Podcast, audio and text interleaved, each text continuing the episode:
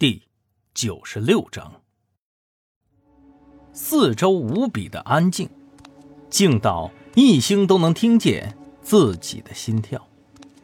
整个小区老化严重，楼道里头一股霉味儿，墙皮脱落在地上，混合着各种烟头和垃圾，好像很久都没人打扫过了。台阶都是裸露的水泥板子。靠近中间经常有人走的地方，已经被磨出印子了。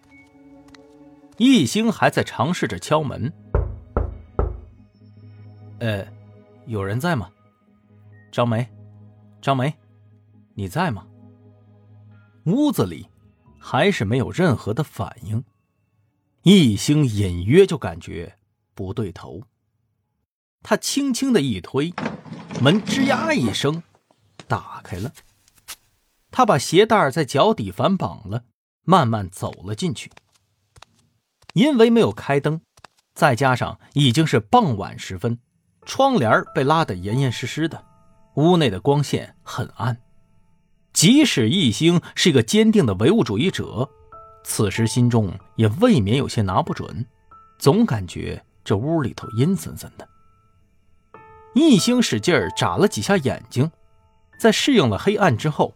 他找到了墙上的开关，打开了灯。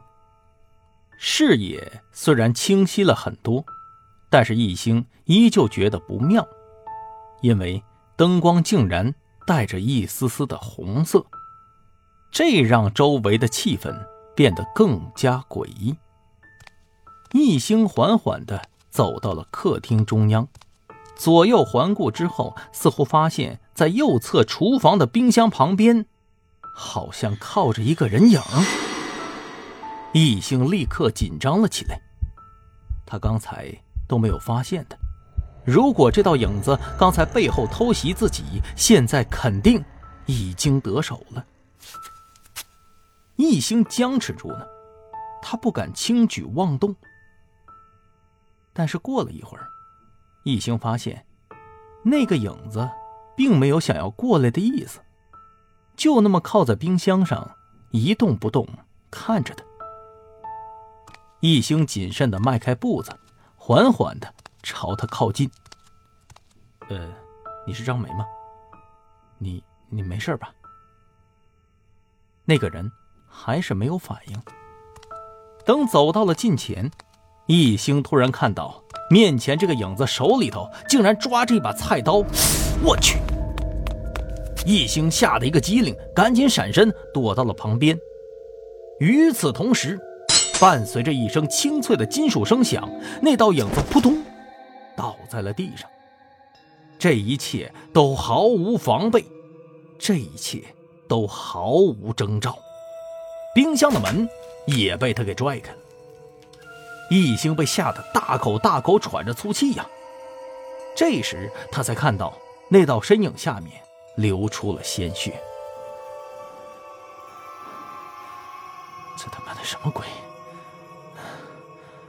死了！这是一个脸色惨白的女人，眼睛瞪得老大，看着前方，一脸的惊恐表情。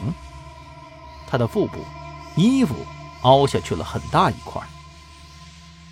一星小心翼翼避开了血迹，走了过来，蹲了下去，缓缓揭开了女人的裙子，撩开一看，她的腹部被完全切开，五脏六腑都已经不见了。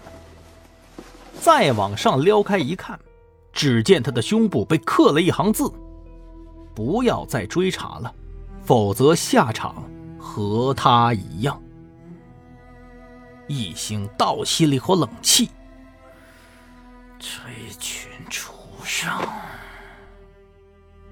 一星狠狠的捶了自己大腿一下，他抬起头来，看到打开的冰箱门里头，摆放着整整齐齐的心肝脾肺肾，旁边还像挑衅似的放着他的身份证。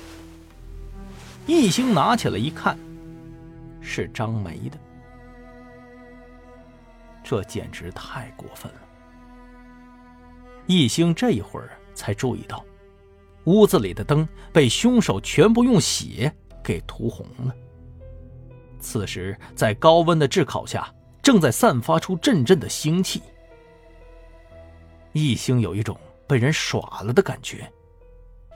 张梅的死，无疑对他打击很大，不止因为案件的线索断了，更重要的是，本来他是要来保护张梅的。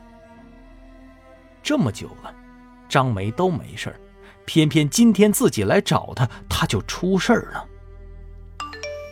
短信声响起来，一兴紧盯着尸体。半天才掏出了两部手机，打开一看，是刚才没收的绿毛的手机来了消息，发件人正是斌哥。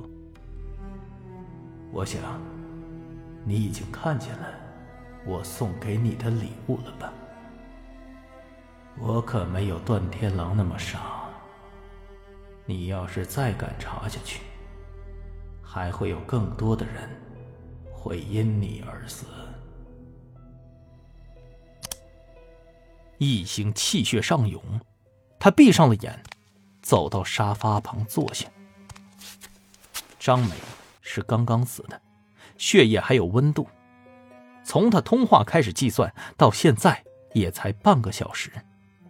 一定是有人在监视自己，否则他们做不到。一星缓缓的睁开沉重的眼皮。